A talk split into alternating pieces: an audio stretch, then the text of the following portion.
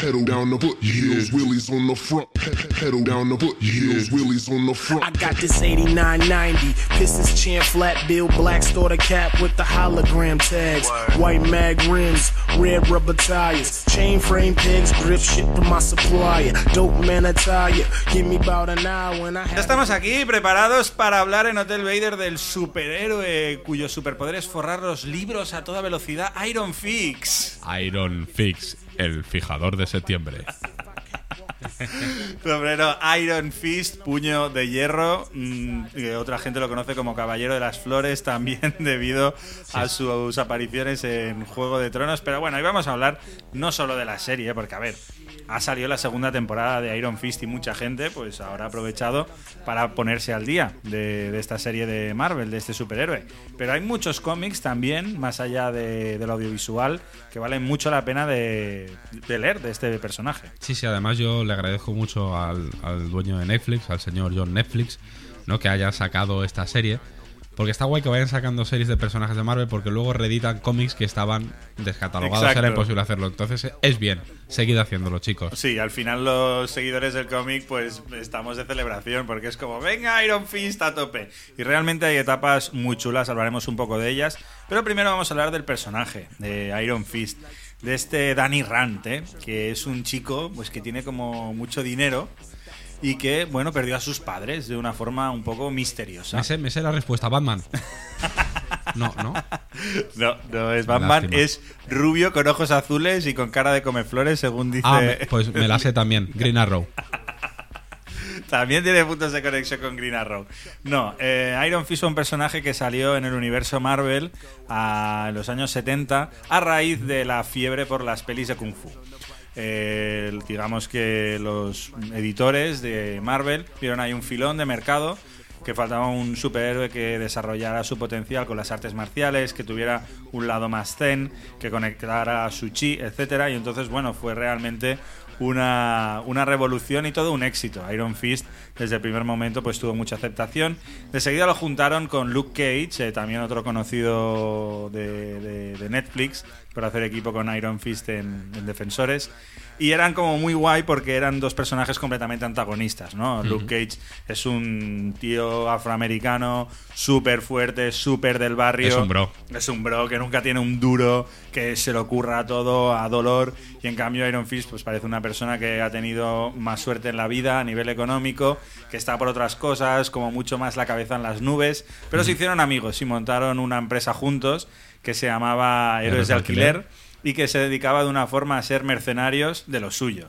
O sea, la gente necesitaba un héroe, iban ahí y pedían, bueno, héroes de alquiler, ¿me podéis ayudar con esto? Al principio había gente que les pedía auténticas tonterías, pero poco a poco fueron evolucionando el, el negocio y hay cómics muy buenos de esta etapa. De, Sí, la, este, tenemos aquí un Omnigol de Un Omnigol. Power Man y Puño de Hierro, es bastante antiguo. Exacto, Además porque es héroes de alquiler también. Luke Cage es Powerman. Sí, aquí que es Power Man es, digamos, lo más viejuno. De hecho, si miráis la portada se ve ya como un dibujo antiguo, pero es bastante divertido. Sí, O sea, sí, muy divertido. Ver que son puntos opuestos.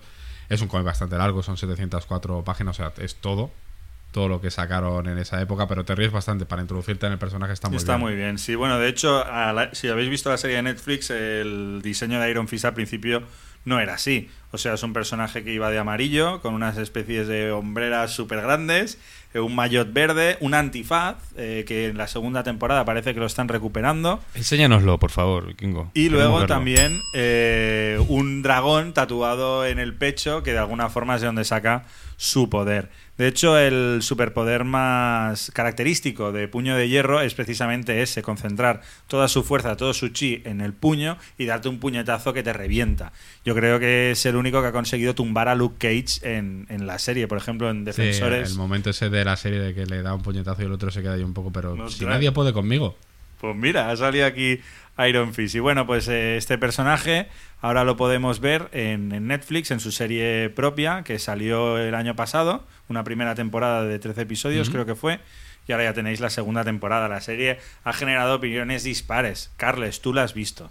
Iron Fist. La primera. La primera. La segunda no he tenido oportunidad de verla y ganas tampoco de momento.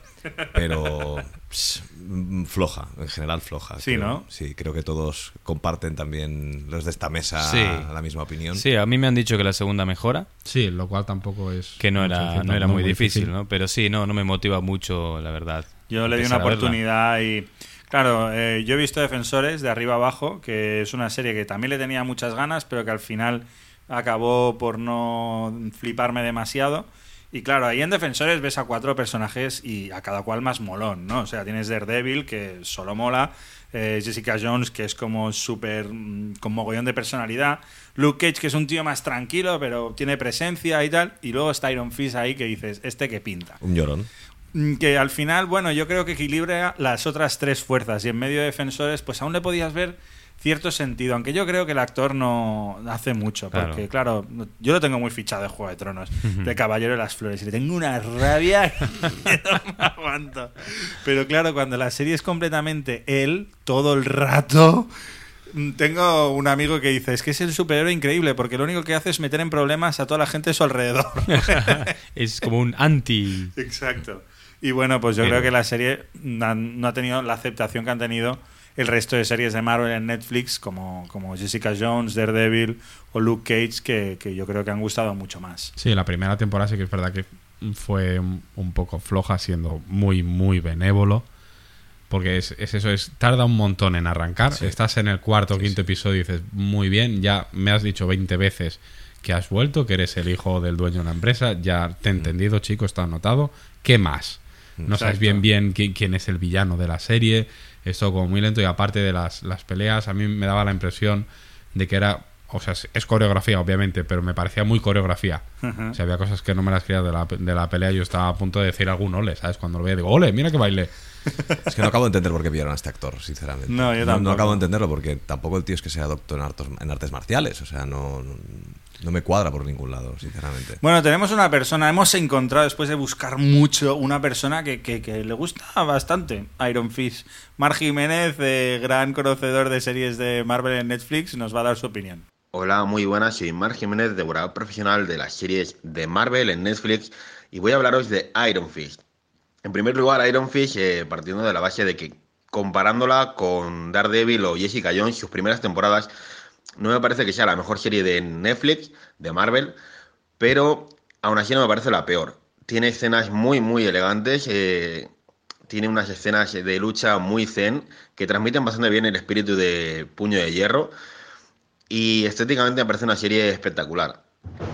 Eh, ya digo que, aunque flojea en algunas partes, sobre todo al principio de la temporada, que me parece un poco lenta, la serie en líneas generales lleva un aprobado. La segunda temporada, básicamente lo que espero es poder ver a Iron Fist con el traje de puño de hierro y, y ver cómo llevan el vacío que provoca Daredevil y la ausencia de la mano en la ciudad. Así que muchas gracias y esa es mi opinión. Pues sí, Mar Jiménez no lo da todo por perdido. Dice que la segunda temporada parece que tiene mejor pinta. Sí, sí, además yo coincido plenamente con él. También es verdad que lo hemos comentado antes, no es difícil decir que es mejor que la primera. Pero sí que la segunda ya es mucha más directa, tiene menos, menos episodios, lo cual hace que ya no tengas ese tedio de voy a tener que sufrir otra vez las 13 horas. Son creo que son 10 episodios, además es mucho más directo. Ocho, creo. De hecho, la segunda temporada. ¿Sí? Diría. Ah, vale, estaba ya ahí entre 8 y 10, no, no tengo el dato seguro. Pero bueno, es mucho. Tienes el, el villano, se establece muy rápido. Lo cual a mí me ha sorprendido, no voy a hacer spoiler de quién es, pero es de. mm, No pinta mucho aquí, pero mola que este es un villano guay. Las escenas de acción son mucho más creíbles, ya lo vemos con el traje de Iron Fist. Al fin y al cabo, yo creo que con la segunda temporada va, va a costar que gane público, porque mucha gente igual lo habrá abandonado en la primera. Pero es para darle una oportunidad. es- Tampoco va a ser la mejor de Marvel. Bueno. Sí que es bastante mejor que la primera. Algo que podemos recomendar para la gente que no esté muy satisfecha con la serie o que al revés lo esté mucho y quiera ampliar su conocimiento de este personaje son una serie de cómics que de hecho Marvel, eh, Panini Comics, está editando actualmente. Eh, hay una serie nueva de la cual eh, hemos podido leer el primer volumen que se trata de Puño de Hierro, el El inmortal puño de El hierro. inmortal eh, puño de tapa hierro. dura. Cosa Ahí fina. estamos, cosa fina, Marvel Saga. esta- Marvel Saga, sí, sí, que ya han sacado, bueno, todo lo que han sacado, no hay nada malo. No, han si sacado una etapa brutal de Daredevil, eh, sobre todo centrada en Bendis y Mazzucchelli. Ma- Mazzucchelli, sí lo he dicho. Ujú. Eh, Jessica Jones. Como te dejes la de Punisher, te mato. Punisher y, y ya está. Y ya está, de, De momento hecho, ahora tenemos- están haciendo Iron Fist y entonces igual luego hacen Luke Cage porque es el defensor que falta. Sí, además ya han dicho que esta va a ser cortita, son como 5 o 6 números. Exacto. Es de una etapa bastante reciente, principios del 2000, guionizada por Brubaker. Ya hemos hablado de este gran guionista. Guionista, sobre todo especializado en género detectivesco, que es como, ¿qué haces guionizando eh, Iron Fist cuando se trata de cómics de más acción, no? Pues mira, ahí lo tenemos. Sí, pero no sabes bien bien nunca cómo se, se apaña. Empieza con el Kung Fu y ya te mete en una historia de detectives. Exacto. ¿Cómo, ¿Cómo lo ha hecho? ¿Por qué? Yo hace un momento estaba aquí con Jackie Chan. Sí, sí, ¿Por sí, qué estoy ahora con aquí con... Hola, soy del FBI.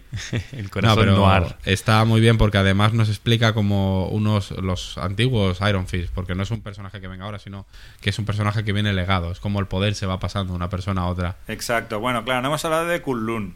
Eh, hay una ciudad, digamos, ciudad. no es fantástica, es una ciudad que vive en un plano diferente al nuestro, que cada 10 años eh, se puede ir a ella y que de hecho es donde Puño de Hierro, Danny Rand, se entrena. Su padre, antes que él, fue Puño de Hierro, se entrenó en Kunlun y cuando volvió fundó empresa Rand, se casó con su madre, tuvo al hijo, pero más adelante quiso volver a Kunlun y en ese viaje pues hubo un trágico accidente a través del cual eh, Danny Rand se quedó huérfano y digamos los habitantes de Kunlun lo acogieron y lo entrenaron. Sí, ahí fue cuando tuvo, digamos, el título, entre comillas, honorífico de Puño de Hierro.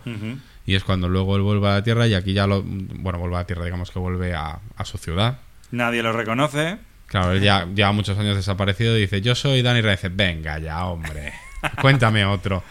Y entonces aquí sí que lo tenemos a muchos puños de hierro antiguos, que además está muy guay porque los dibujos son muy diferentes y te sirve para contar diferentes historias. Tienes como historia más del oeste, más de piratas. Entonces es meter varios géneros en un cómic. Pero a mí este primer número me ha gustado mucho. Además lo que hablábamos antes estaba descatalogado. Exacto. Creo que esta, de esta colección estaba el 1 y el 3 y no me acuerdo qué más. Y eh, claro, entonces la gente cuando empiezas a hacer una colección que te dicen es muy buena, dices, vale, ya el primero está fuera, con lo cual mal. Y encima tengo otro número también está fuera, con lo cual ahora Panini lo ha reeditado todo. Lo van a sacar, no sé si con cadencia mensual o bimestral, no sé si sacan cada dos meses.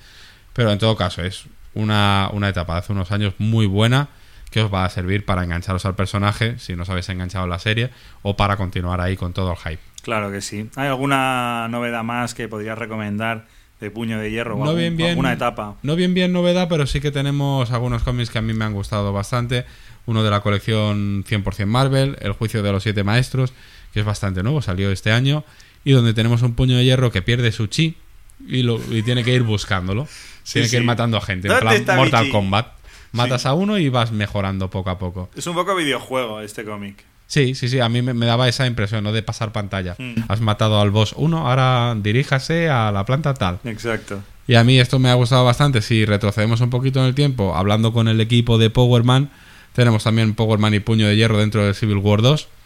Al final, como son personajes que no tienen mucho peso por sí solos, los meten en colecciones conjuntas. Y aquí era como el, su dilema dentro de la Civil War 2, la cual estuvo bien, pero bueno.